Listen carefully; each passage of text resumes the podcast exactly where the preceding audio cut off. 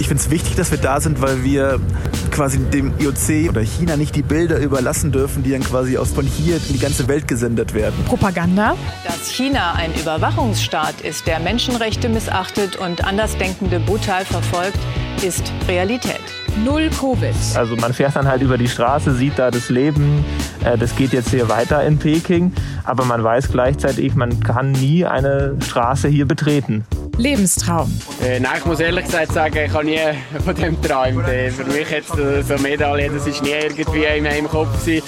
Ich habe schon ein paar Mal gesagt, es war eigentlich nur das Adelboden gewesen und ich glaube, das äh, ist sicher in Adelboden die, für mich die ultimative Prüfung gewesen. Ich habe dort genau gewusst, falls es äh, zu dieser Situation kommt, bin ich, bin ich parat. Die Olympischen Winterspiele bei She Happens. Ein olympisches Wunder an diesem heutigen Olympiasonntag. Ich habe schon ganz vergessen, wie viele Tage es ist. Es ist auch egal. Olympisches Wunder, weil es schneit in Yanqing und in Sangjaku so viel wie seit 14 Jahren nicht mehr. Es ist, äh, dass man sich darüber wundert, dass es schneit bei Olympischen Spielen, äh, auch etwas abstrus und zeigt die Absurdität dieser Veranstaltung dieses Jahr. Aber so ist nun mal. Und wir sprechen natürlich über den Riesentorlauf der Männer und ein bisschen auch über Langlauf. Mir zugeschaltet zum einen aus Mainz Corinna Horn Hallo. und aus Oberstdorf once again Sebi Holzmann. Guten Morgen. Wie ging's euch mit dem Schneefall? Weil ich muss sagen, sonst so im Fernsehen, wenn es irgendwo zu einem Rennen so, so richtig dicke Flocken herhaut und so, es hat natürlich immer was. Es kreiert so ein Vibe und ist schön zum Angucken. Und da hat es mich richtig geärgert heute fast, weil ich mir dachte so, nee, das ist kacke. Warum muss es genau jetzt einmal in 14 Jahren schneien?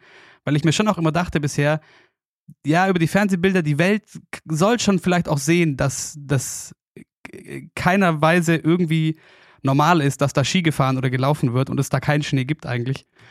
Naja, was sagt ihr zum chinesischen Schnee? Ich muss sagen, heute hat es mich irgendwie auch ein bisschen genervt. Ich weiß nicht, ob es einfach so eine Sonntagsmüdigkeit ist, dass ich mich da so drüber aufgeregt habe, aber ähm, auch gerade im Langlaufrennen hat es ja doch nochmal einen entscheidenden Faktor gespielt. Ähm, es hat mich auch irgendwie ein bisschen an die Staffel von Oberstdorf letztes Jahr erinnert. Bei den Herren hat es ja auch übel geschneit gehabt letztes Jahr. Aber ich weiß nicht, wenn es so viel schneit, das tut halt auch irgendwie alles nochmal so ein bisschen außer, auseinanderwürfeln, finde ich. Ja, also ich bin ganz bei dir, Moritz. Ich fand's auch, ich habe äh, um, um 3.15 Uhr die Glotze angeschaltet und hab mir gedacht, also, was ist denn da jetzt los? Also, sag mal, kann er jetzt, kann er jetzt hier gar niemand gebrauchen? Wenn ich mir so, so richtig auf, auf die Location so vom Super-G-Abfahrt, Slalom, wie wir es jetzt bisher hatten, einfach eingestellt habe. Geile Piste, geile Sicht, mega faire Verhältnisse und dann auf einen Schlag super, super schwierig. Irgendwie, ich weiß auch nicht, das, was, was auch seltsam war, die sind überhaupt nicht hinterherkommen, den Schnee rauszurutschen. Also völlige Überforderung so vom Gesamt, ähm, ähm, ja, von der Gesamtorganisation kam mir so vor. Auch blaue Farbe war gar keine da irgendwie. Also normalerweise färbelt man ja dann. Ich habe schon gesehen, dass sie nachgefärbt haben, aber irgendwie, ich weiß nicht, der, der lockere Schnee, da schneit's halt einfach ein bisschen anders. Hat das alles so verdeckt und ja, Piste wäre mega gewesen und durch die Bedingungen dann so extrem schwierig und dementsprechend dann auch auseinandergezerrt die, die Top 30 nach dem ersten Durchgang. Ich hatte das Gefühl, im ersten Lauf war es nochmal deutlich schlechter wie jetzt im zweiten. Irgendwie ist es auch von Minute zu Minute schlechter geworden.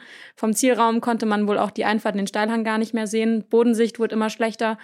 Findest du, man, man hätte vielleicht drüber nachdenken sollen, ähm, den Riesenslalom zu verschieben? Vielleicht auch auf morgen, weil morgen soll es ja wieder super sein. Ja, also ich glaube, so grundsätzlich kann man sagen, die Kurssetzung im ersten Durchgang war schon extrem schnell gesetzt. Ich vermute mal, dass das auch darauf ausgelegt war, dass einfach die gedacht haben, es wird einfach wieder schön Wetter. Und ähm, die ersten konnten richtig, richtig attackieren noch. Ähm, dann hat der Schneefall nochmal stark zugenommen. Und ja, man hätte definitiv, man kann jetzt da definitiv diskutieren, dass man den ersten Durchgang vielleicht um ein, zwei Stunden vielleicht sogar schon verschiebt, was ja auch schon was gebracht hätte, oder dann sogar eben auf den nächsten Tag. Ähm, es war jetzt nicht super fair, aber es war jetzt auch nicht mega unfair. Es war dann schon so, der Alex hat es dann auch im Interview gesagt, ähm, wer aufgestanden ist, das das Interview gesehen hat in der, in der Früh, dass ja es einfach allen gleich geht beim einen halt bisschen, bisschen schlimmer, ähm, beim anderen ein bisschen weniger, aber da wären wir wieder beim guten alten Thema der Freiluftsportart. Und dann muss man es einfach so hinnehmen, ja.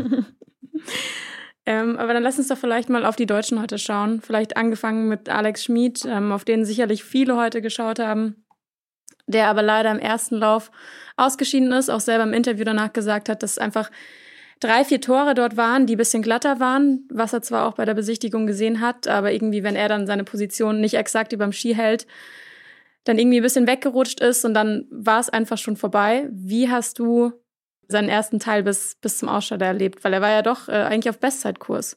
Ja, also extrem stark angefangen, ähm, richtig, richtig mit Zupf und auf Zug, diesen, diesen Steilhang darunter gepeitscht, kann ich sagen, ähm, voll riskiert, definitiv. Alles in eine, in eine Waagschale äh, geschmissen. Und ähm, dann, wie wir es jetzt eben schon so oft hatten, ein klassischer Innenski dann. Ähm, das Tempo ist dann ziemlich hoch geworden und Piste, wie gesagt, war aufgrund des Schnees natürlich bisschen, bisschen ähm, unruhig, aber hat voll attackiert und da kann er sich, glaube ich, nichts vorwerfen und äh, so ein Fehler passiert. Sollte natürlich bei der Olympiade nicht passieren, aber ist es halt leider. Was sagst du zu, zu Julian Rauchfuß? Er wird ja am Ende bester Deutscher oder beziehungsweise als einziger Deutscher im zweiten Lauf dabei, wird 20. am Ende. Ja, sehr schade. Also er hat sich auch, finde ich, richtig gut verkauft. Er hat auch alles richtig gemacht. Er hat absolutes Risiko genommen. Er hat gewusst, wenn er da irgendwo irgendwie mitspielen will, dann muss er voll riskieren und dann passiert am dritten Tor halt gleich einfach ein massiver Fehler. Was geil war, dass er dann mega gekämpft hat. Also der hat wirklich so gekämpft drin zu bleiben. Es sind nochmal Fehler passiert, auch aufgrund dessen, dass er noch mehr Risiko gehen wollte, nochmal mehr aus sich rausholen wollte. Und das finde ich geil zu sehen, dass er, dass er es so, so stark versucht hat und dann auch im Endeffekt dafür dann belohnt worden ist, dann noch drin zu bleiben und als 30. dann äh, einen zweiten Durchgang von der Olympiade zu eröffnen. Klar ist das irgendwo ein bisschen schade, weil, weil eine bessere Platzierung drin gewesen wäre, braucht man gar nicht schwätzen. Aber man muss auch ganz ehrlich sagen, ob du da jetzt 10. oder 15. oder 20. wirst, ist völlig egal. Da, da geht's halt nur um die Medaillen. Und, und, und so ist es, glaube ich, mental und ähm, ja, fahrerisch auch angegangen, dass er voll attackiert hat, voll riskiert. Und leider ist es auch da nicht ausgegangen. Äh, beim Linus ist das Gleiche. Äh, den den hat's geschmissen, da habe ich den Sturz nur nur einen ganz kurzen Ausschnitt gesehen, weil ich den nicht mehr angeschaut habe. Ich bin direkt nach dem Juli wieder ins Bett gegangen, fix und fertig. ähm, aber der hat auch riskiert. Und da ist es auch nicht ausgegangen. Wobei man sagen muss, hinten raus war es halt extrem schwer. Ähm, würdest du sagen, also was würdest du sagen, wäre heute die beste Herangehensweise gewesen? Man hat gesehen, auch im zweiten Lauf am Anfang haben es viele mit brachialer Gewalt versucht. Ähm, Tommy Ford war so ein Beispiel, der dann ja eher gefühlvoll gefahren ist, auf Technik, ähm, sauber. Also würdest du sagen, heute gibt es irgendwie eine Herangehensweise, die wahrscheinlich hm. einfach die beste gewesen wäre? Ganz schwierig, weil also aufgrund des Schneefalls kon kannst die, also konnte ich jetzt die Verhältnisse nicht wirklich einschätzen. Die haben gesagt, ein paar Tore waren glatter als gedacht. Was schon wieder auffällig war, war, sobald der Ski mal zum Schlagen angefangen hat oder bisschen Rutschphase wieder dabei war, sind die Läufe wieder extrem langsam geworden. Also dann haben die auf einmal drei, vier Zehntel bekommen in einem Teilabschnitt, wo du gedacht hast, ah, so schlecht war das ja nicht. War das jetzt zu hart? War das zu viel gerutscht? War das von der Linienwahl nicht so gut? Und im Endeffekt hat sich schon, dann haben sich schon die Jungs durchgesetzt, die so ein ja, Zwischending gefunden haben zwischen äh, kraftvollen und gefühlvollen Fahren mit, mit, mit dem nötigen Risiko. Wenn man jetzt dann Tommy Ford anschaut, der macht es super, super schön. Der wird dann auch Zwölfter ist er geworden, was mega geil ist. Ähm, aber der Zahn Gran jetzt zum Beispiel gerade im zweiten Durchgang, der die Laufbestzeit gemacht hat, der hat richtig Punch von oben bis unten gemacht und hat immer die runde Linie gefunden, immer den runden Schwung. Der hat ja so gut wie keinen einzigen Fehler gemacht. Und, und beim Odermatt war es dann wieder so, hat Fehler gemacht, aber dann in gewissen Teilbereichen wieder viel, viel mehr riskiert. Und äh, ja, dann so ein enges Ding hinten raus, brutal geil. Ja, vielleicht mal kurz das Ergebnis zur Einordnung. Also das Wunderkind Marco Odermatt gewinnt vor St. Kranjet. Etwas überraschend mit Sicherheit, aber wie du sagst, die beste Fahrt im zweiten Durchgang und den Weltmeister mit der Bronzemedaille Mathieu Favre. Gleich nochmal zu Odermatt, aber lass uns kurz, weil wir gerade bei Tommy Ford waren, bei den Amerikanern bleiben. Weil wem ich wirklich noch die Medaille gewünscht hätte, wäre River Radamus, der auch am letzten Übergang ja dann einen Fehler macht, der ihn bestimmt zwei, drei Zehntel kostet, aber der so geil und so gefühlvoll auch gefahren ist. Der kam sich mit Sicherheit auch ein bisschen verarscht vor, als er da ankam, weil dem haben sie ja in Vail in Colorado diese, äh, wie heißt die Strecke jetzt in, in, in Peking? Irgendwas mit, auch mit River. Ice River oder so. Ice, Ice River. Die hat man ihm quasi versucht zu, nachzubauen und vom Schnee her genau so hinzupräparieren und dann rückt er an zum Riesenslalom und auf einmal schneit China.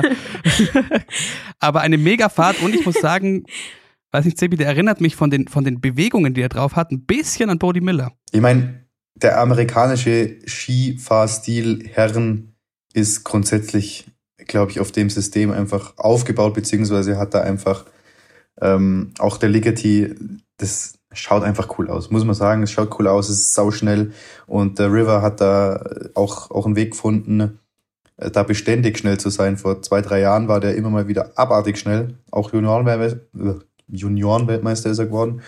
Ähm, und hat im, ähm, im Weltcup dann immer wieder aufzeigen können. Und heute hat er definitiv einen mega geilen Job gemacht. Äh, was der für Rettungsaktionen drin hat, was der auch für, für ähm, Kantwinkel und Bewegungen, Positionen fahren kann, ist irre.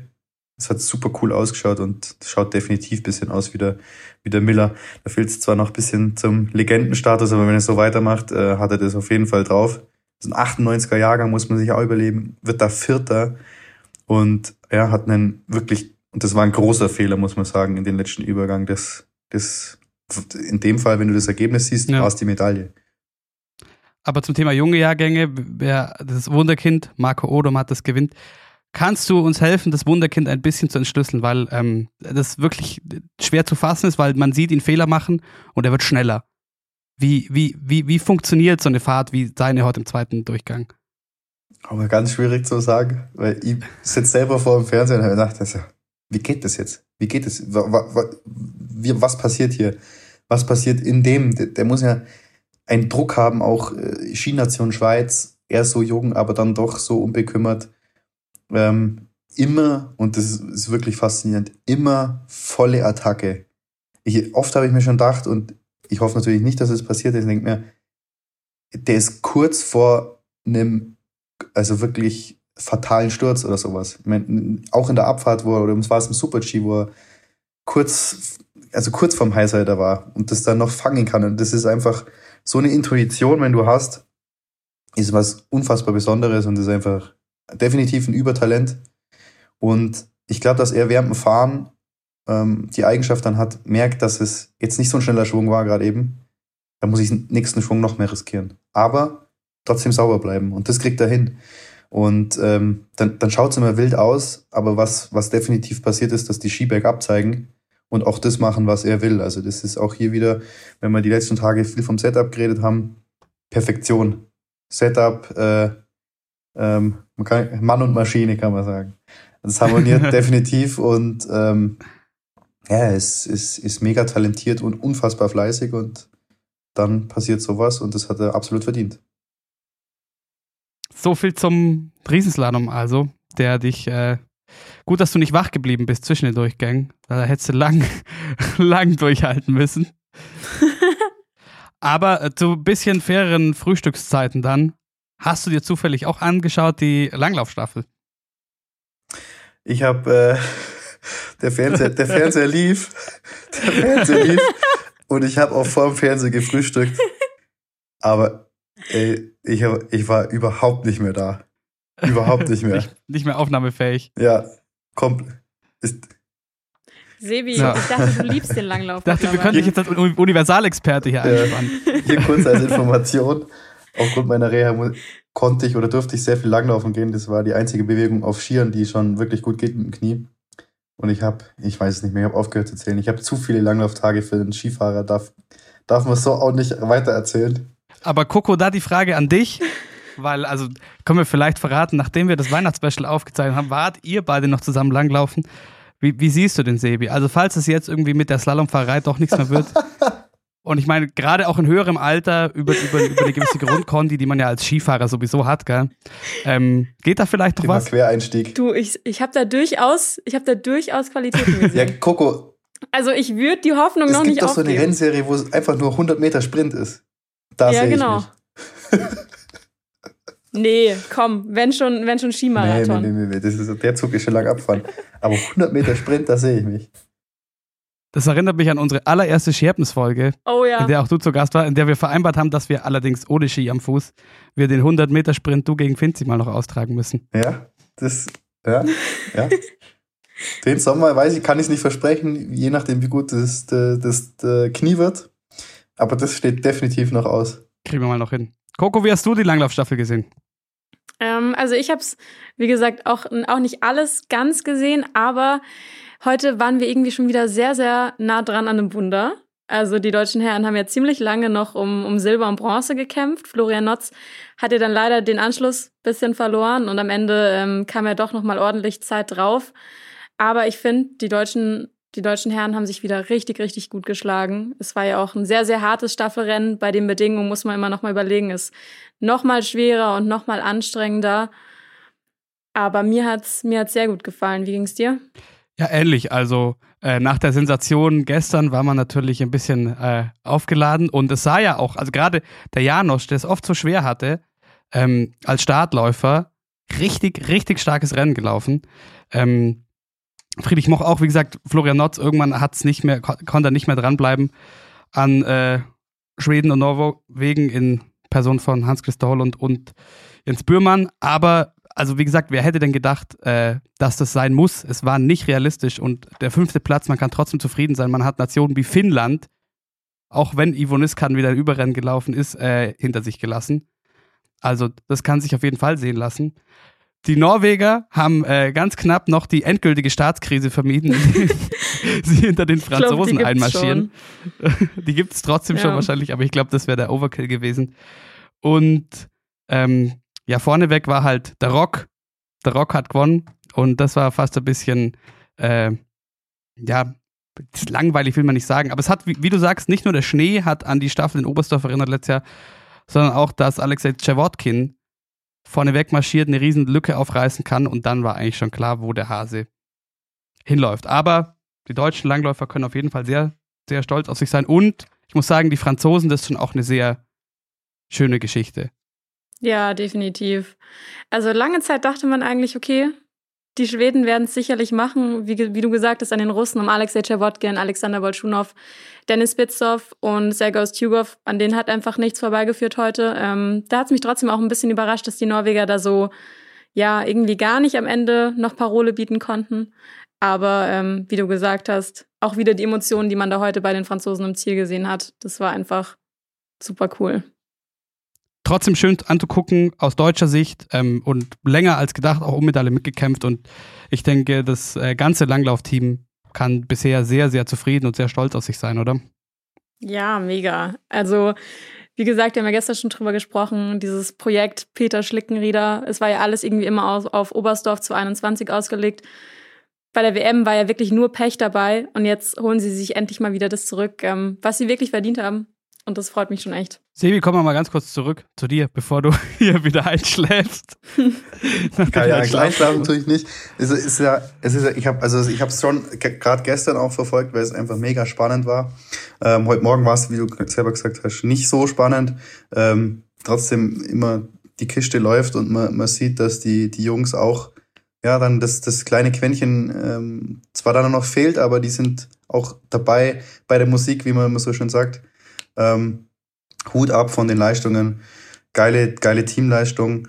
Und ähm, ja, auch da sind, sind wir dann bald wieder ähm, ganz vorne mit dabei. Das wäre doch sehr schön. Ich wollte dich aber eigentlich fragen, ist aber sehr schön, dass du dich äh, Ja. auch im Langlauf doch mal eingebracht hast, weil morgen machen wir unseren einzigen Ruhetag. Coco freut sich schon sehr. ähm, und am Dienstag steht dann aber sowohl nochmal Noko an, Einzelgroßschanze. Wir sind gespannt. Und aber auch sind wir wieder so halbwegs, zumindest in deinem Metier, Abfahrt der Frauen. Was glaubst du, was, auf was müssen wir uns da einstellen? Kira Weidle war im, ich glaube im zweiten Training war es, richtig Mhm. stark. Zweite am Ende. Was glaubst du, was erwartet uns da? Also ich glaube, es gibt keine Mega-Überraschung. Ähm, es, es ist ähnlich wie bei den Herren, dass sich schon die mit der meisten Erfahrung dann am Ende durchsetzen. Das hat einfach, glaube ich, die, die, die Charakteristik der Strecke zeigt. Und ich glaube, Kira ist richtig gut drauf. Auch, auch locker, ähm, befreit. Hat eine richtig solide Leistung im, im Super-G äh, gezeigt. Ähm, da auch Aufwärtstendenz, den Schwung soll sie mitnehmen und wenn es im Training gut lief, dann, dann äh, ja, wünsche ich ihr nur das Beste, dass das auf das Podium reicht. Das wäre eine richtig, richtig coole Geschichte. Und es wird auf jeden Fall, wenn das Wetter passt, was ich da mal davon ausgehe, dass das mit dem Schnee jetzt hier mal wirklich die Ausnahme war, ähm, ja, ein, ein sehr enges Rennen. Weiß von euch wer eigentlich mehr zu Sophia Goggia? Also ist die jetzt Anscheinend ready oder wird nicht? sie am Start stehen, habe ich gehört. Also im Training war sie ja auch am Start. War sie auch dabei. Ich verstehe immer noch nicht ganz, wie das funktioniert. Ähm, durch ihren Sturz im Super-G in Cortina hat sie, hatte sie eigentlich ein angerissenes Kreuzband, hatte ja trotzdem auf eine OP verzichtet. Ich weiß nicht, Sebi, kannst du uns sagen, wie das funktioniert? Ähm, ja, also ich habe mit meinem Physiotherapeuten tatsächlich einmal kurz drüber gesprochen. Der meinte dann auch, ja, was er jetzt rausgelesen hat bei der Verletzung, ähm, dann fährst du Olympia, hat er gesagt. Also das lässt dir nicht entgehen. Es sei auf jeden Fall machbar. Äh, man kann jetzt nicht mit normalen Ski, also normalen Skifahren in Anführungsstrichen, mit einer Fahrt ohne Probleme, so, kannst du nichts, kannst du nichts weiter kaputt machen. Von dem her ähm, machst du. Ich denke, dass sie sicher mit Schmerzen fährt. Ich denke auch sicher, dass sie ähm, irgendwie ähm, das, das Knie so, so leicht betäubt oder mit Schmerztabletten fährt. Aber ich glaube nicht, dass sie das beeinträchtigen wird. Also ich glaube, dass die voll riskiert. Und ähm, ja, bin ich gespannt, was sie da zeigen kann. Ob's, ob sie es dann doch limitiert oder ob sie es durchziehen kann. Ja, sind wir mal ganz ehrlich. Seit der Chateliansröten-Nummer jetzt wundert uns gar nichts mehr, was medizinisch so möglich ist im alpinen Rennsport. Absolut richtig, ja. Ich glaube, medizinisch notwendig für dich wäre dein Schlafrhythmus wieder auf die Reihe zu kriegen, bis es weitergeht mit Ja. dem nächsten Rennen. Vielen Dank, Sebi, dass du wieder dabei warst. Sehr, sehr gerne. Coco, morgen Ruhetag. Musst du, musst du arbeiten? Nee, ich habe morgen zum Glück frei. Ich gehe morgen Skifahren. Ich habe Montag, und Dienstag frei und ich fahre noch nach Garmisch. Skifahren, sehr Ja. gute Wahl. Kein Langlauf, Skifahren. Langlauf auch. Du musst halt vormittags zum Skifahren gehen und nachmittags zum Langlaufen. Dann ist ein guter Tag. Ah. Ich werde morgen einen Tag Winterschlaf machen. Sehr, Sehr Wir gut. hören uns wieder Genau. am Dienstag. Bis dann. Macht's es gut. Ciao. Ciao.